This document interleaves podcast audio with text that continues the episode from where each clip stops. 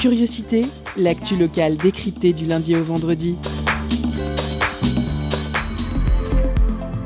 Chaque mardi, la rédaction de Prune interroge la sphère étudiante. Projet, création, revendication, explication. Les acteurs du milieu estudiantin ont la parole. Curiosité, c'est sur Prune 92 FM de 18h à 19h. Et ça commence maintenant.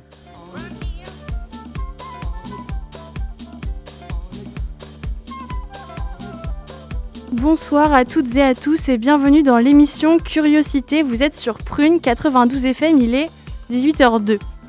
Chaque mardi, on parle de la vie étudiante des Nantais et Nantaises. L'équipe de ce soir, c'est Timothée, Louise et Fabien. Bonsoir tout le monde. Bonjour Marie. Bonsoir.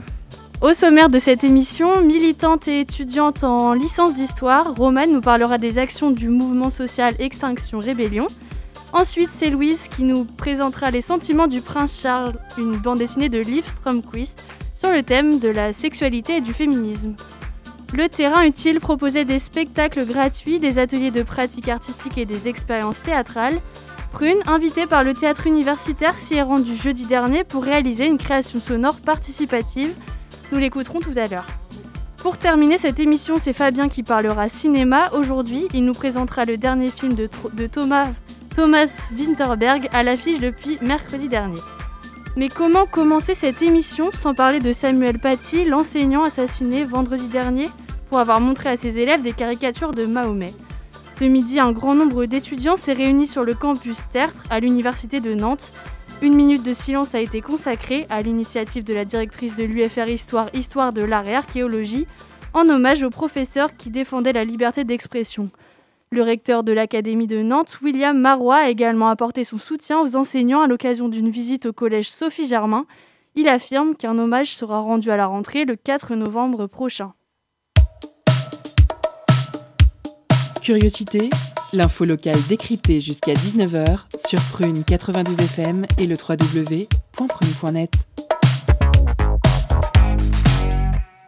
Jeudi, ils seront devant le tribunal de Nantes pour soutenir des militants condamnés à verser 1650 euros d'amende pour avoir retiré des affiches de publicité à Nantes. Ils soutiennent également la Z du Carnet pour s'opposer au projet d'aménagement d'une zone industrielle portuaire dédiée aux industries des énergies renouvelables au port maritime de Nantes-Saint-Nazaire. Je parle évidemment d'Extinction Rébellion, une étudiante en licence d'histoire et militante pour ce mouvement social écologiste est venu nous parler de ses actions et de son militantisme. Culture, questions sociales et politiques, environnement, vie associative. On en parle maintenant dans l'entretien de curiosité.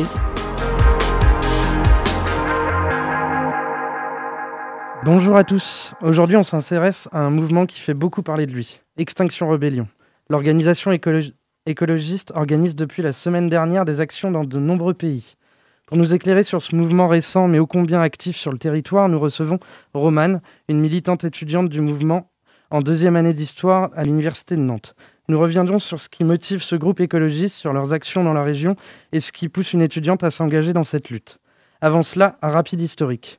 Ce mouvement est né en 2018 sous l'impulsion de trois personnes. Roger Alam, fermier bio depuis 15 ans, Gail Bradbrook, doctorante en biophysique moléculaire, et Simone Bramwell, ancien ouvrier.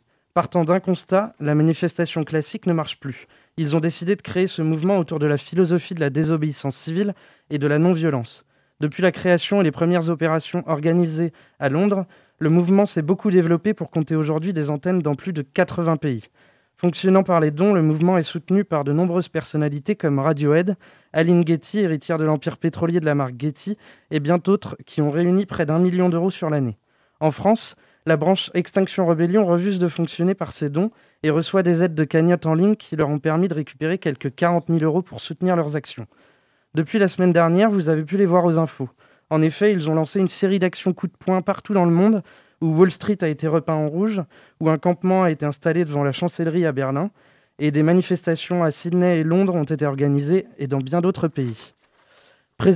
Comme la semaine de la rébellion, en France, ce sont plus de 25 cellules et environ 8000 militants qui ont organisé des actions sur de nombreuses villes. À Paris, c'est la place du Châtelet qui a été bloquée et la rue de Rivoli, en plein centre, afin de gêner l'économie et pouvoir toucher un maximum de personnes. À Bordeaux, une action visant les SUV a été organisée. Les militants ont dégonflé des pneus de ce type de véhicule et ont déposé des tracts visant à informer sur la pollution engendrée par ces modèles de véhicules. À Nantes, l'action Pivert contre Bulldozer avait lieu vendredi dernier pour protester contre les projets du Carnet du Grand Port de Nantes-Saint-Nazaire. Les militants se sont installés dans les locaux de la direction du port afin d'alerter sur la destruction de cet espace naturel au profit d'un parc d'écotechnologie. Le lendemain, une nouvelle action était mise en place pour lutter contre les publicités sur l'espace public. Les militants s'étaient positionnés devant le conseil métropolitain pour alerter sur cette pollution visuelle et pour soutenir les militants qui, qui, ont été poursuivis pour avoir volé 20 affiches de l'entreprise JCDECO. Jeudi prochain aura lieu une nouvelle manifestation devant le tribunal en soutien aux poursuivis et ils organisent un week-end vélo au carnet samedi et dimanche prochain pour sensibiliser sur ce projet. Qu'est-ce qui pousse une étudiante à s'engager dans cette lutte? Euh... euh, Eh ben, c'est assez euh, classiquement, je dirais, le, enfin, le problème de préparer un avenir euh, dans un monde où on voit que chaque été, il y a plus de canicules. Euh, enfin, là, typiquement, en septembre, euh, ce qu'on a appelé l'été indien, c'était quand même pas vraiment des températures normales. le constat que Enfin, après, j'ai aussi grandi dans une famille assez militante, mais le constat que socialement aussi, c'est catastrophique et il y a de plus en plus d'inégalités.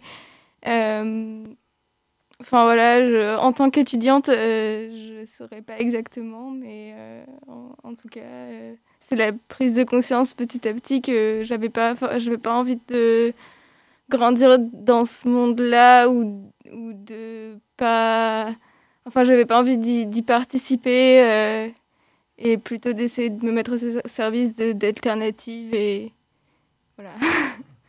Est-ce qu'il y a d'autres étudiants de l'Université de Nantes à Extinction Rebellion? Oui, oui, il y a d'autres personnes étudiantes. C'est un mouvement avec plusieurs euh, euh, tranches d'âge. Euh, donc ça va de... Enfin, je ne pense pas qu'il y ait beaucoup de mineurs, mais on va dire à peu près 17-18 ans jusqu'à des personnes retraitées. Et pourquoi avoir choisi Extinction Rebellion en particulier parmi les nombreux collectifs qui luttent pour l'écologie? Je suis. Pardon, je suis tombée euh, dessus par les réseaux sociaux et j'ai lu les principes et les revendications. Euh, je vais peut-être pas tous les redire, les principes, il y en a une dizaine, mais il y en a qui m'ont particulièrement parlé, comme les rapports d'horizontalité, la limitation des rapports de pouvoir, le fait Enfin, il y, en a plein, il y en a une dizaine, mais euh, et les revendications qui étaient assez radicales. Après, euh, enfin, bon, je n'avais pas forcément exactement le même avis à l'époque que maintenant, mais euh, je, le, le fait que ce soit un, enfin, de, le, fait que ça prenne la désobéissance civile, je trouvais ça assez intéressant. Ça réinvente pas la poudre et ça a déjà été fait, mais je trouve ça intéressant de le. Enfin, il y a eu les premières actions euh, comme Bloquons la République des pollueurs par Greenpeace. Ou... Enfin, ça m'a plus parlé comme, comme manière de s'engager. Après, sur l'efficacité, euh, on verra, mais en tout cas, voilà, ça faisait du sens pour moi. Est-ce que tu fais, est-ce que tu fais partie d'autres collectifs? Euh, Non, activement, Extinction Rébellion surtout. Et depuis quand existe la cellule nantaise d'Extinction Rébellion?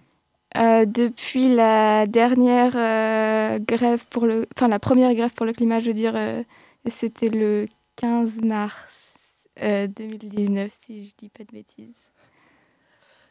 Et combien avez-vous de militants?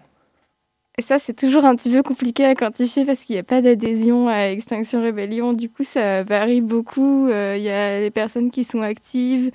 Voilà. et après, qu'est-ce que ça veut dire être Mais il y a les personnes, euh, enfin, on s'organise en petits groupes thématiques, donc il y a des personnes qui sont toujours là pour faire vivre le groupe local euh, sur bah, les réseaux sociaux par exemple, sur euh, faire des réunions d'accueil.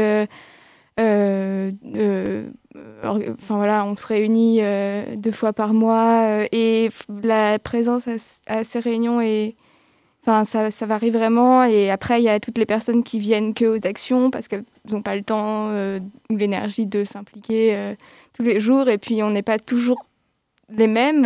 ça, ça, varie, mais franchement, c'est vraiment compliqué à dire. En réunion, on peut être 10-15. Euh, activement, là, à l'heure actuelle, je sais pas, on, doit peut-être être, euh, ouais, euh, une dizaine d'actifs, peut-être même un petit peu plus quotidiennement. mais voilà, il y a plusieurs cercles, entre guillemets, et, et enfin voilà, c'est... Est-ce qu'il y a une ligne idéologique directrice où les cellules s'adaptent aux thématiques locales pour lutter? C'est un mouvement qui est décentralisé. Enfin, je ne sais pas ce que tu entends exactement par cellule, mais si c'est genre groupe local par ville, euh, c'est un mouvement qui, donc, euh, dans les principes, notamment aussi un, principe qui m'a pas parlé, c'était la décentralisation. Et du coup, euh, c'est-à-dire que on, bon, ben, tous les groupes locaux français sont en France, mais on n'a pas de on n'a pas de chef, on n'a pas, de, on n'a pas à rendre de compte à qui que ce soit. Et du coup, on communique quand même entre nous. On a des outils euh, informatiques euh, euh, pour, qui nous permettent, bah, par exemple, de lancer. On avait lancé après le confinement, enfin avant et après le confinement, une campagne de pub, de, enfin non, une campagne anti-pub justement, et qui avait été reproduite dans plusieurs groupes locaux. Donc, on s'était organisé ensemble pour communiquer en, même temps, par exemple. Euh, et, voilà, euh, et aussi euh, partager des expériences. Par exemple, voilà, on, fait une action où on va recouvrir la Société Générale de Blanc de Meudon. Et en fait, bah, dans une ville, ça se passe mal et on pensait pas qu'il y avait des risques juridiques, mais des personnes passent 48 heures en garde à vue. Enfin, voilà, on, on débriefe, on dit ce qui marche, ce qui marche pas dans nos groupes locaux. Euh, du coup, voilà, on est en lien, mais euh, comme je disais, il n'y a pas de, compte à rendre, il n'y a pas de. Le principe, c'est que si une action s'inscrit dans les principes qui sont. Euh, donc, il y a la non-violence dont on parle beaucoup, mais voilà, décentralisation, la limitation des rapports de pouvoir, le fait qu'il faut que ce soit inclusif. Euh, le fait, euh, enfin, c'est des principes très très généraux euh, qui peuvent être interprétés de plein de manières, mais voilà, tant qu'on considère qu'une action ne va pas à l'encontre de ces principes, on peut la faire, donc c'est assez libre. Ok, merci pour ces réponses. Nous faisons une courte pause avec l'aventure des plantes, la botanique, et nous revenons après.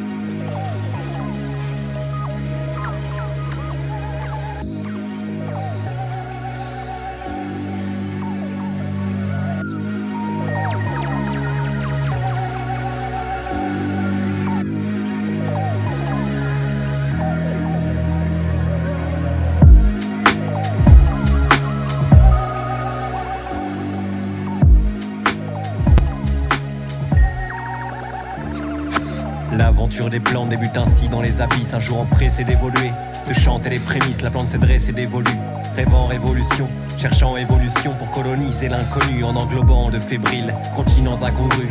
Érigé de l'abîme, la cité verte fertile impressionne tes iris, irise tes pupilles, je viens déposer les bribes d'une séduisante forêt de rythme, déplacer tes tympans, déformer les cimes lentement, tu t'enracines, abandonne délicatement tes mouvements, imagine doucement ce monde Apprécie librement cette musique vagabonde, ton cerveau est inondé, empressé de voir se dresser le feuillage de la canopée. Prends ces mots comme seul bagage et rejoins-nous, la cité verte est dressée. La botanique, cité verte, cité onirique. La botanique où l'on fabrique cette musique alchimique. La botanique, biologie rythmique, un univers de pensée utopique. La botanique, cité verte, cité onirique. La botanique où l'on fabrique cette musique alchimique. La botanique, biologie rythmique, un univers de pensée utopique. L'aventure des plantes. Suite de civilisations végétales. Reprenons ce voyage avec le vol de l'oiseau qui pressait, vient juste de passer l'écho de ses sifflements. À mes mots viennent s'ajouter luxuriantes, ainsi est l'odyssée surprenante. Sont les sonorités, laisse mon éloquence dessiner l'élégance, délaisse le poids des mots et laisse mes rimes s'arrimer. Ériger le végétal, faire bouger nos méninges, aménager le langage, faire danser le vertical, lianes dans ce paysage. Ici Amazonie, écosystème harmonie. Feuilles et symphonie des plantes, leur hégémonie Mon moi est pris de cliquetis et d'insectes qui abondent. D'arbres d'esprit, architecte de ce monde. Sens-tu l'atmosphère de la forêt, son odeur Et ses vertes couleurs, laisse-toi voguer. Il est l'heure. La botanique, cité verte, cité onirique. La botanique où l'on fabrique cette musique alchimique La botanique, biologie rythmique, un univers de pensée utopique la botanique, cité verte, cité onirique. La botanique où l'on fabrique cette musique alchimique. La botanique, biologie rythmique, un univers de pensée utopique. L'horloge tourne bien plus tard, la lune a disparu, mes yeux bougent, mon regard se pose sur des inconnus, de serpents s'accaparent, contenu de ma mémoire, ayahuasca dans mon sang, élan de magie noire. Des visions se font d'autant plus présentes, décision de plonger dans la démence. Danse les illusions et ma langue se délie quand les perceptions me délivrent. Les illusions m'enivrent, car ivre je délire, libre je dérive au bord du fleuve Amazon, sur les rives de mes souvenirs t'enfouis. J'hallucine des animaux autochtones sous les cimes de feuilles prenant vie, lucide dans la pénombre, l'esprit en lévitation. J'entame conversation avec un arbre qui s'illumine. Des plantes je maîtrise leur langage unanime, des tympans se colorisent et l'odyssée du végétal se réalise. La botanique, cité verte, cité onirique. La botanique où l'on fabrique cette musique alchimique. La botanique, biologie rythmique, un univers de pensée utopique. La botanique, cité verte, cité onirique. La botanique où l'on fabrique cette musique alchimique. La botanique, biologie rythmique, un univers de pensée utopique. L'aventure des plantes. Une suite de civilisations végétales, végétales, végétales, végétales. Vous êtes toujours sur Prune 92 FM dans l'émission Curiosité Vie étudiante. Tout de suite, on parle militantisme avec Romane, étudiante engagée au sein d'Extinction Rébellion. Vous nous avez parlé de commission au sein de- d'Extinction Rébellion. Euh, concrètement, comment fonctionne euh, Extinction Rébellion de Nantes? Comment se décident les actions et les soutiens que vous pouvez entreprendre avec d'autres luttes?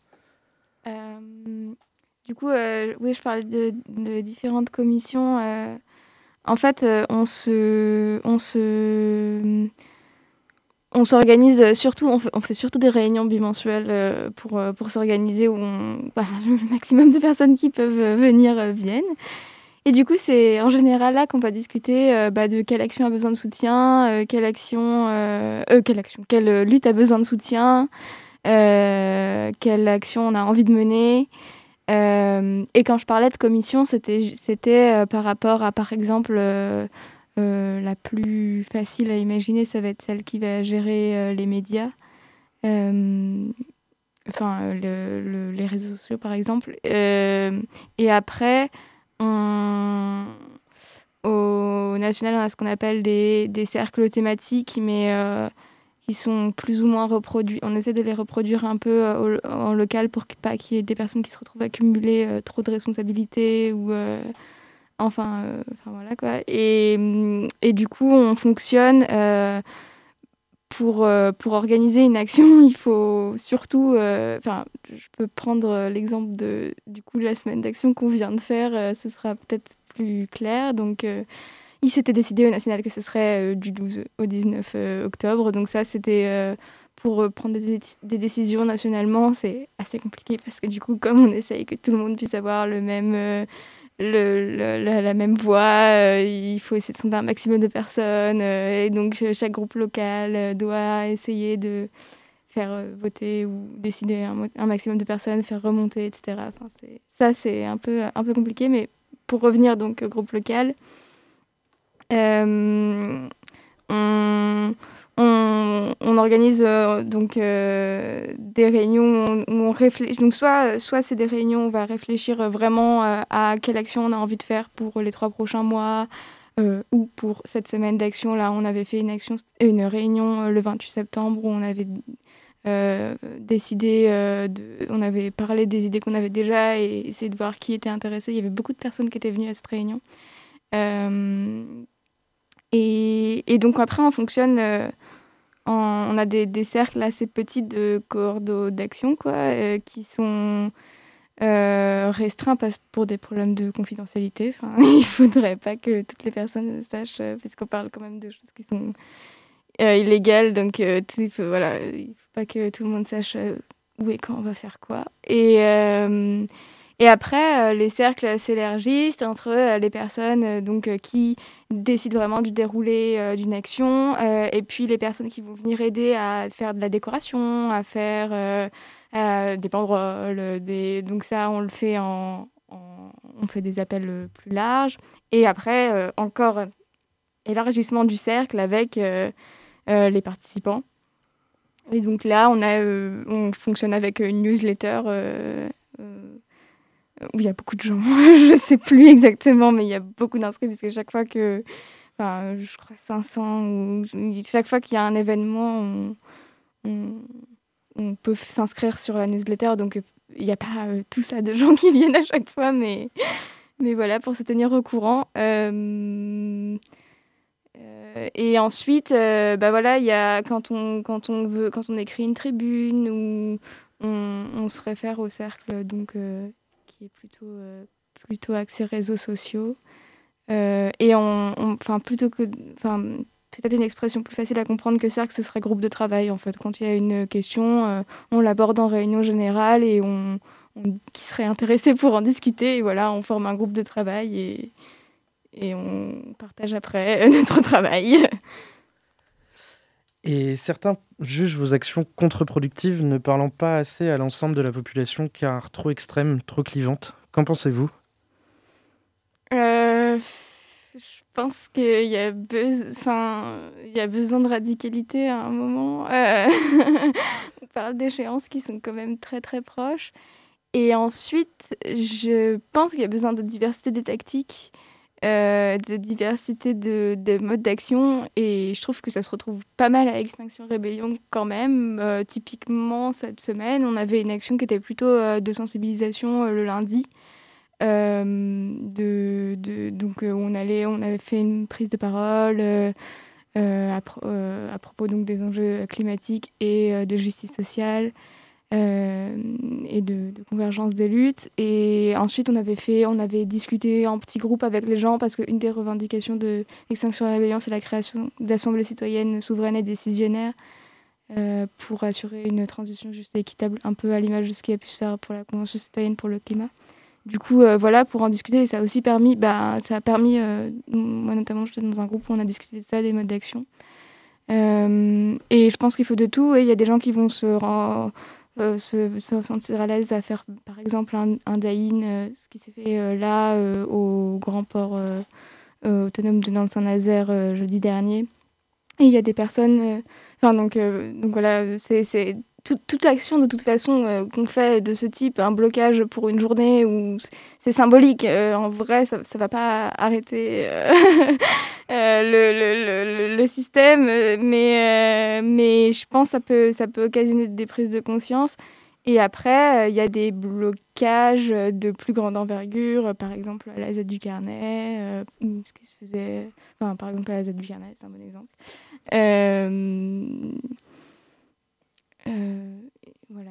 Euh, qu'est-ce que je peux rajouter euh, Et après, on est quand même, Extinction Rebellion est dans une logique d'escalade, donc on, va, on essaye d'aller de plus en plus loin. Et ça, ça permet, on invoque souvent le, le concept de fenêtre d'Overton, d'ouvrir, de, de, faire glisser un peu les, les, les, paradigmes des personnes entre ce qui est acceptable et ce qui n'est pas acceptable. Est-ce qu'on peut, enfin voilà, commencer par des, des, des, choses qui paraissent euh, plus simples, moins engageantes, euh, moins risquées, et glisser petit à petit vers des choses euh, plus revendicatives, plus bloquantes. Et vous avez parlé du coup du carnet. C'est votre action principale du moment? Oui, ça nous a. Enfin, principale, mais oui, ça nous prend. Oui, oui, c'est vrai. On, était sur un gros chapitre anti-pub, mais maintenant on est, on est pas mal mobilisé par le carnet. Bah, c'est une lutte locale. Euh, la troisième revendication euh, d'Extinction Rébellion, j'aurais pu les rappeler, mais c'est euh, de d'empêcher la, enfin, arrêter la destruction des écosystèmes maritimes et terrestres, c'est quand même exactement, exactement ça. Pour faire un petit rappel, la zone, enfin l'île du Carnet, elle est, il y a 110 hectares de zones naturelles qui sont menacées par un projet donc, de bétonisation. Ça consiste à couler une grosse dalle de béton pour, sur ces 110 hectares de zones naturelles, dont 51 de zones humides, pour, pour euh, y implanter euh, un parc écotechnologique euh, qui, qui, servirait. En fait, c'est un, un, projet clé en main, donc les entreprises sont pas. Enfin, on, on, crée les on crée les infrastructures et après, les entreprises viennent s'implanter. Et du coup, voilà, c'est une zone submersible, c'est un couloir, un, un, corridor de migration d'oiseaux, enfin, tout, tout, ce qu'il faut. et du coup, oui, c'est on a il y a eu euh, on n'a pas euh, on n'était pas là vraiment euh, au lancement. Enfin il y a eu on a on est venu sur le festival. On avait un, stand sur le festival du c'était 29 30 août il me semble de, de, lancement qui était donc juste avant voilà juste avant l'implantation de la ZAD et, oui on a si, si on avait appelé à venir on avait même fait un convoi à vélo pour y aller. Et oui, euh, depuis, ça, ça, nous prend euh, pas mal de temps. On, essaye d'être le plus présent possible. Après, c'est local, mais c'est quand même à 40 km et tout le monde ne peut pas s'y déplacer. Mais du coup, c'est pour ça qu'on a fait un truc aussi à Nantes euh, jeudi dernier. Eh bien, merci d'avoir répondu à nos questions. Bon courage pour vos actions futures. vous organisez ce week-end un voyage à vélo. Euh, je vous conseille, si vous voulez vous renseigner, d'aller sur les réseaux sociaux. Merci. Merci pour cette interview. Dénonciation des stéréotypes de genre d'une société patriarcale et d'une vision de l'amour unique, Les sentiments du prince Charles, une bande dessinée parue en 2012, a inspiré Louise qui va nous parler féminisme.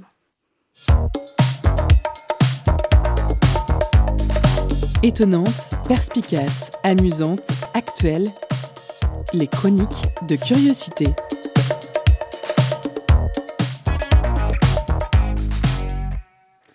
En effet, aujourd'hui, j'ai prévu de vous parler d'un ouvrage qui m'a fait l'effet d'une bombe, qui m'a tout simplement bouleversée. C'est une BD qui s'intitule Les sentiments du prince Charles de Liv Stromquist. Cette BD, ou plutôt cette Bible, si je veux faire simple, avant de laisser mon enthousiasme me faire perdre le fil de mes idées, c'est un ouvrage de vulgarisation de sociologie féministe qui pose certaines bases pour réfléchir de manière autonome à nos comportements en couple. De comprendre en fait que ceux-ci sont un petit peu dictés par certaines structures. Il traite de ces structures en couple, dans le couple hétéronormé exclusif, et donc des normes qui sont en jeu dans cette catégorie de relations. C'est une BD qui déconstruit et aide à faire le vide. Pour moi, ça a été une manière de grandir et de renoncer à certains mythes assez pénibles, dont celui, entre autres, de l'amour comme quelque chose d'incroyable, de surpuissant, et pour lequel on peut perdre la raison et repousser les limites de l'acceptable, jusqu'à en être malheureux et aliéné. Cette BD, en fait, elle vient désinguer tout ça, toute la légitimité de ce mythe de l'amour. Pas dans le but de nous rendre pessimistes et aigris, mais plutôt dans le but de comprendre les rouages de nos émotions. Du coup, je le dis en passant, avis à tous ceux qui ont déjà eu le cœur brisé, oui, ce livre répond à la question comment faire face à une rupture? Il contient la solution miracle pour... Bon, non, ok, il ne, contient pas de solution miracle, mais il fait advenir du sens là où concrètement il n'y a que chagrin, pleurs, pot de Nutella mangée à la petite cuillère et chansons d'amour triste. Et c'est quand même plus efficace que un bon nombre de discours bien nuls de type un, un de perdu, dix de retrouvé ou elle te méritait pas, etc. Bon, mais je m'égare un petit peu. J'aimerais pouvoir tenir tout le long de cette chronique en évitant euh, l'équilibre bancal entre critique littéraire un petit peu relou d'anciennes cagneuses et, et, horoscope de magazine People à deux balles.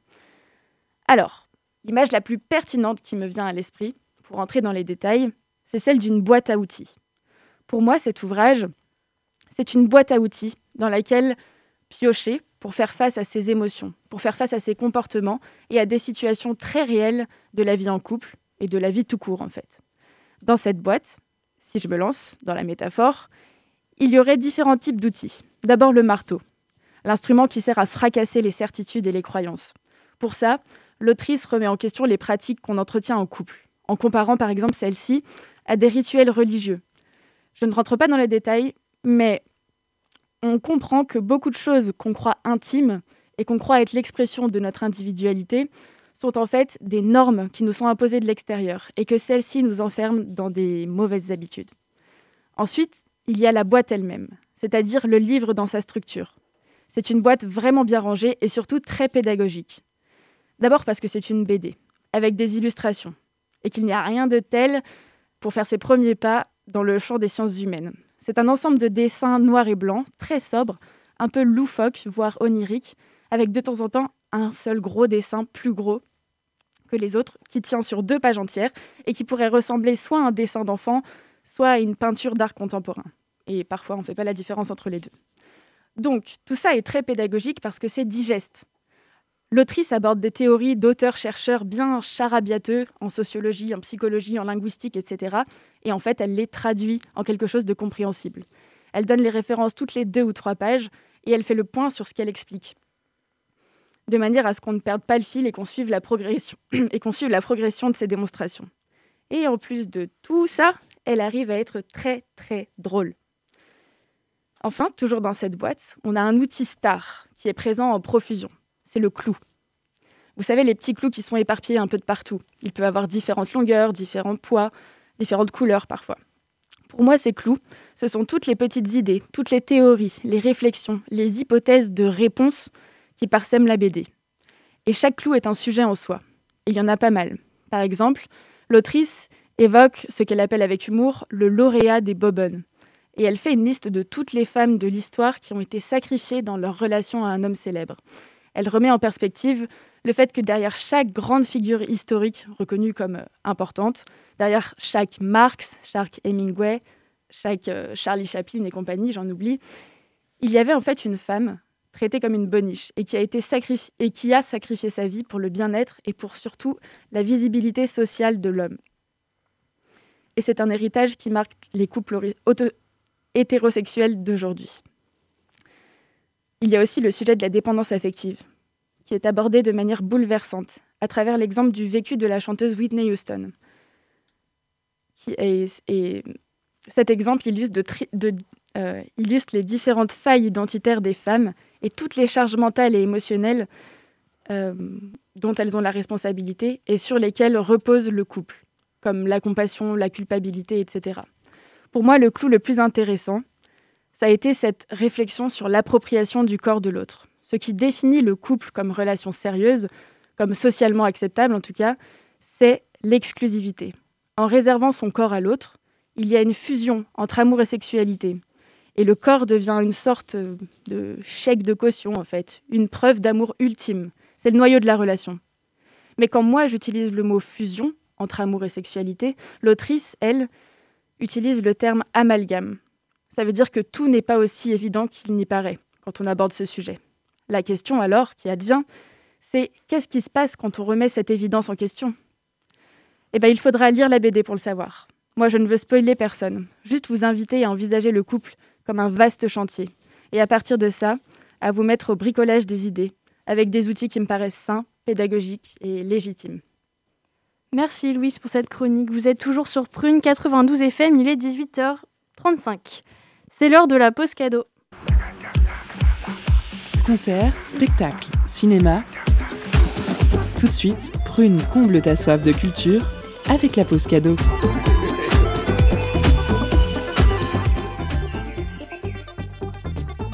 Ce soir, nous offrons aux étudiants et étudiantes 5 packs pour le théâtre universitaire. Les packs comprennent une carte offrant des réductions valables pour la saison 2020-2021 ainsi qu'une place offerte pour un spectacle au choix. Envoyez-nous TU par message sur Instagram et soyez le plus rapide. On vous laisse en musique en restant dans l'ambiance spectacle et cinéma avec une musique de Gobelin.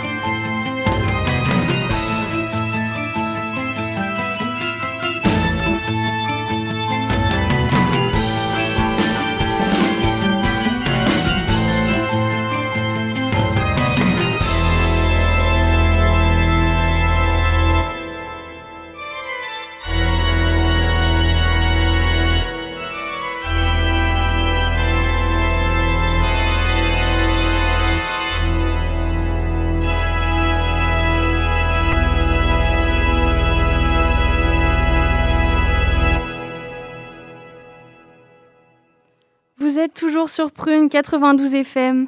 Du 14 au 16 octobre 2020 se tenait Terrain utile au théâtre universitaire de Nantes. Une sorte de permanence artistique visant à débuter cette année universitaire au TU et d'interroger collectivement sur l'art. Ce festival gratuit, ouvert à toutes et à tous, avait comme ambition d'inviter les acteurs et actrices du théâtre à participer. Pendant un mois et jusque vendredi dernier, Terrain utile a mêlé la création d'œuvres, les pratiques artistiques, créations inédites ou participatives, lecture, cinéma et débat et DJ sets. Prune a été invité à produire une œuvre radiophonique sur une journée en rapport avec le festival. Muni d'enregistreurs, une équipe de la radio a sillonné le campus et le théâtre en quête d'une histoire racontée. Dans la philosophie de terrain utile, nous avons décidé de faire participer tous ceux que nous croisions, y compris un homme à l'allure de pirate qui dormait au milieu du théâtre universitaire. Il s'agissait évidemment d'un personnage de la pièce Le Dodo et le chasseur de Dodo. Notre objet sonore assez peu identifié se trouve à la croisée du conte, de la pièce de théâtre et du cadavre exquis. exquis. Je vous laisse écouter.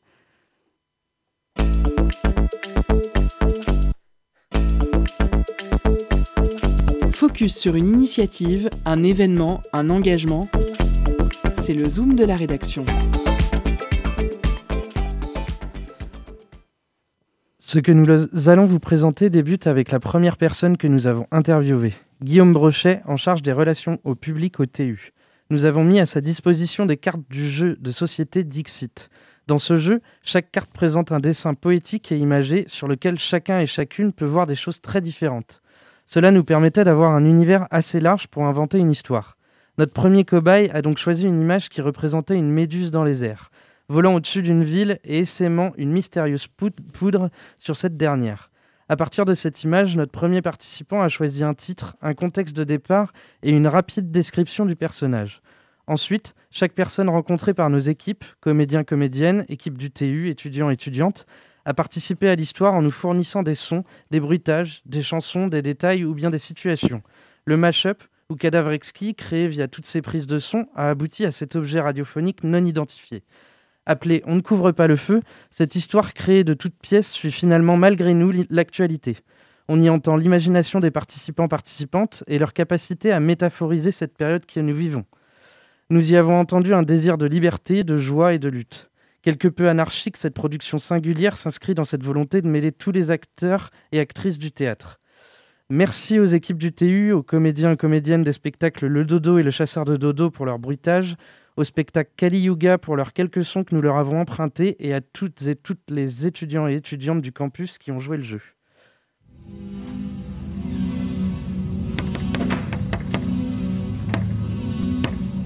On ne couvre pas le feu? On voit une méduse vole euh, dans le ciel de nuit. Euh, au-dessus de toits de, plusieurs maisons. Et la méduse semble euh, répandre une sorte de poudre, comme une poudre de fée, ou, des étoiles, ou des paillettes. Elle vole dans le ciel comme un nuage. elle a une forme assez spéciale, beaucoup de filaments. Elle a comme une énorme tête. au milieu, au cœur, elle est rouge. Elle a des très très longues tentacules. Je l'appellerai Bouipo la méduse. Il y a deux trois petits nuages. Je sais ça pourrait être un événement euh, bah, céleste en l'occurrence. Euh, sa lumière est tellement intense qu'elle réveille tout le village. Euh, quand elle apparaît et qu'elle arrive, on entend une douce musique, ce qui donne envie aux habitants de sortir de chez eux. Mais personne ne sait ce qu'elle dépose sur les toits des maisons, dans les rues. Mais c'est très intriguant pour tous les habitants. Une musique, je ne sais pas si vous connaissez le kalimba, mais tout seul, bah, comme le kalimba. Juste qui volent dans le ciel, mais qui, euh, qui, je sais pas pourquoi, guiderait les gens, les, les inspirerait à sortir de chez eux euh, après 21h pour aller vers un nouvel horizon euh, et changer de vie, quoi. mais qu'est-ce que c'est que cette merde? Mais c'est dégueulasse, qu'est-ce que ça colle en sent le poisson. Il y en a partout. Moi, je voyais plus ça comme une sorte un peu, je sais pas, d'entité qui, vient. Euh, comment expliquer, genre. Euh, qui passe au-dessus des gens et qui. Je sais pas, bah, la peau justement, il marchand de sable, type que ça apaise les gens vis-à-vis de peut-être de ce qui se passe ou de quelque chose de. plus dramatique et que c'est la, seule sorte, oui, c'est sa d'entité calme et apaisante. elle brille, elle sentit un peu comme une lune au final, la méduse. Mais le matin, euh, plus rien. Genre ça se passe que la nuit. si euh, la poudre incite les, habitants à sortir, euh, éventuellement ils vont se retrouver confrontés, je sais pas, aux forces de l'ordre. Ah, bah, les forces de l'ordre sont des petits hippocampes. Ben, quand, quand, les gens y sortent, ils se sentent plus forts que, que les hippocampes car euh, ils savent que les hippocampes ne sont pas des, animaux euh, dangereux. Et du coup, euh, oh ils se rebellent face à eux. là, je me promène. en les poursuivant je marche. avec des hameçons. Le, ciel est beau. et oh, mais, mais, mais qu'est-ce que je vois? C'est une merveilleuse méduse. Oh là là, qu'est-ce qu'elle est belle. Je vais aller plus loin. Oh, mais le monde est magique. Je vais rester ici. Eh, qu'est-ce que vous faites là? C'est un couvre-feu. Vous n'avez pas le droit de rester ici. Vous risquez votre vie, monsieur. J'ai vu une, méduse passer. Elle, est tellement belle que je je ne pouvais pas m'empêcher de sortir. Monsieur, vous êtes fou. Mettez les mains dans vos poches. Sur contre le mur. Vous n'avez pas le droit de parler. Mais mais non, j'ai vu les méduses, elle est pas derrière Les gens euh, qui vivent encore dans les maisons pensent que c'est euh, un mauvais présage de voir la méduse qui euh, sort et fait tomber les pagaies, du coup décident de se, de se cloîtrer encore plus chez eux. Et voient les gens qui sortent un peu comme... pas des fous, mais...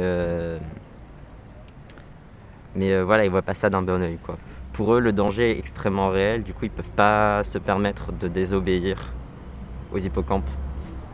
Parce qu'ils ont peur de ce qui peut se passer et ils ont peur des hippocampes.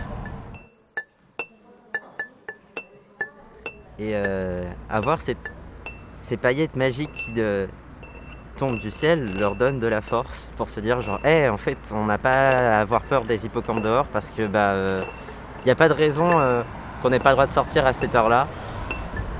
Donc, bah, ils sortent et euh... Face à l'état répressif des hippocampes qui est un peu la cavalerie de la mer. Du coup, quand ils sortent, et eh ben, ils dansent. Oui. Ils dansent. Du coup, ils leur mouvement. Mais dans la rue Dans Partout la rue, sur les murs. Vu que c'est des poupes avec euh, les ventouses, ils peuvent s'accrocher au mur, tout ça. Du coup, ils font des danses qui prennent tous les murs et tout, tout l'espace. Vraiment, ils envahissent tout l'espace. Du coup, c'est très compliqué à rétrécir parce que les hippocampes, bah, ils n'ont pas de nageoires. Globalement, c'est plus compliqué pour arrêter des poupes, quoi. Avec leur grande liberté, du coup, lâche de l'encre sur euh, la cavalerie hippocampe qui du coup ne peut plus euh, agir. Et en fait, ils sont libres euh, du coup de faire ce qu'ils veulent. Ça a le même effet que quand il y a le, petit poulpe dans Mario Kart et qu'on voit plus rien. Et bah en fait, eux c'est pareil. Et du coup, ils peuvent plus agir.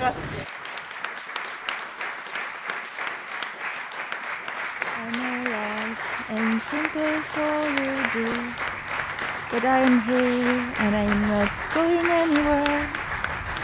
I'm not saying I know how you feel, but I just know that I can help you, dear. Dans quelques instants, Fabien nous parlera cinéma, mais d'abord on écoute un petit morceau de musique.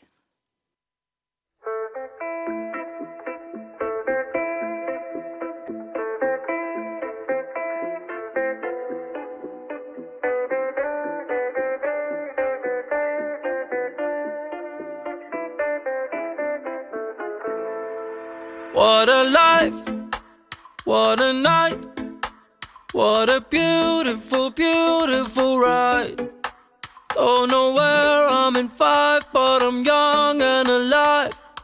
Fuck what they are saying, what a life.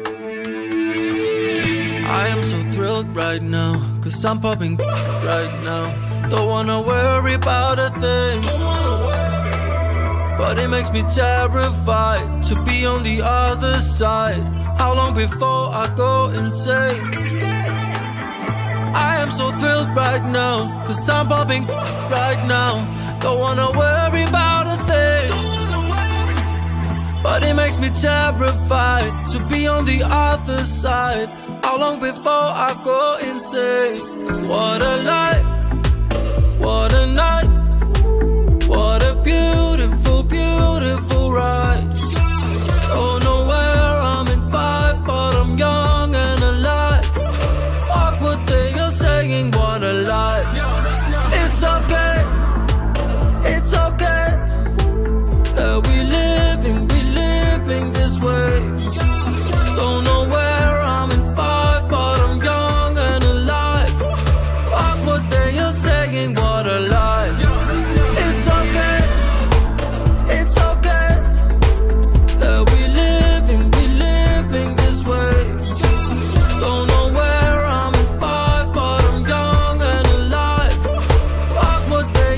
begging what?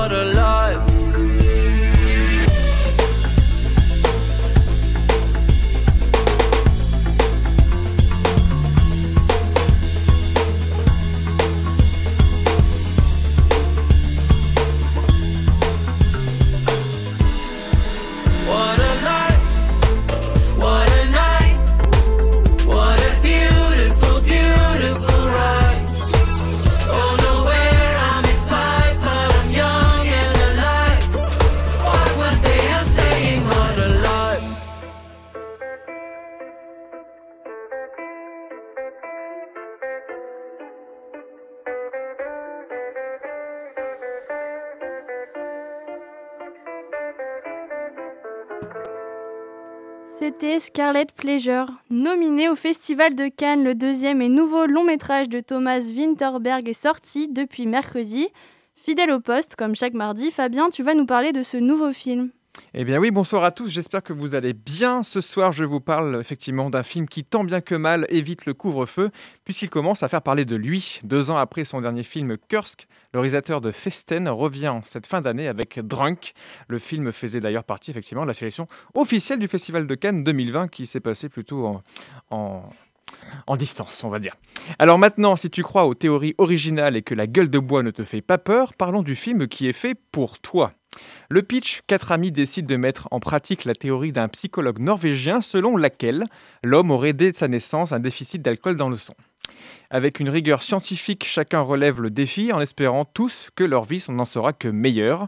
Si dans un premier temps les résultats sont encourageants, la situation devient rapidement hors de contrôle. Dans cette comédie dramatique, le réalisateur danois Thomas Winterberg aborde comme sujet central, bah, vous l'avez compris, l'alcoolisme. Il serait convenu que Drunk aborde cette question d'un point de vue sociétal en s'attardant notamment sur les causes de cette maladie, entraînant alors la chute des protagonistes. Mais le film s'élève en abordant cette question par une approche plutôt philosophique, je dirais, offrant un volet universel et plus original au film. L'alcool ne devient jamais lié à une condition sociale, mais est davantage un outil pour modeler son quotidien, un moyen de reconquête, de donner du sens à son existence, d'agir enfin comme on l'entend, avec le risque de brûler sa vie par les deux bouts.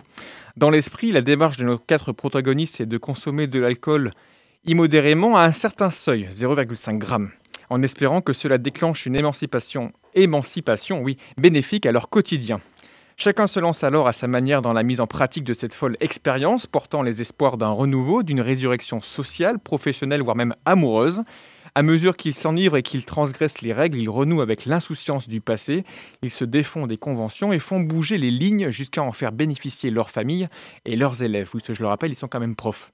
Ils retrouvent la confiance, l'espoir, la joie de vivre et redonnent un sens, un but à leur vie. Chaque gorgée est porteuse d'espoir et Thomas Winterberg prend un malin plaisir à filmer des personnages qui dansent autour du vide, qui fatalement finiront par y tomber tout entiers.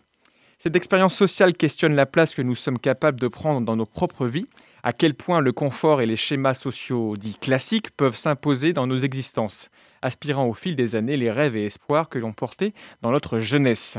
Drunk traite aussi du sujet du temps qui passe trop vite et qui nous échappe. Le travail, la famille, les enfants, la routine, la place de l'homme dans les jours et les années qui viennent questionnent la nécessité de toujours rester maître de son destin, de ses envies et de son parcours. Pour nos protagonistes, l'alcool est un remède, une poussée d'élan, un prétexte pour s'écrouler, prendre de l'élan et mieux sauter. Si le film est une forme de célébration de l'ivresse, il est évidemment aussi un portrait lucide de ses effets dévastateurs. L'excès d'alcool tue et détruit des vies. D'après Thomas Winterberg, si traiter d'un sujet aussi grave et sérieux que l'alcoolisme avec un petit peu d'humour peut paraître choquant, il espère que le film pourra donner matière à réflexion auprès d'un public dont la consommation d'alcool est élevée. En tout cas, à voir sans modération, le film est disponible sur Nantes, même après 21h, au Pâté, au 14A, à l'UGC, au Concorde. Je vous dis bonne séance et à la semaine prochaine. Merci Fabien pour ces informations. C'est l'heure de se séparer. Merci à toute l'équipe. Et à toutes et à tous de nous avoir écoutés. L'émission Curiosité continue toute la semaine de 18h à 19h. On se retrouve mardi, même heure, pour parler vie étudiante. Dans quelques instants, vous écouterez Moog, l'émission découverte électro-techno.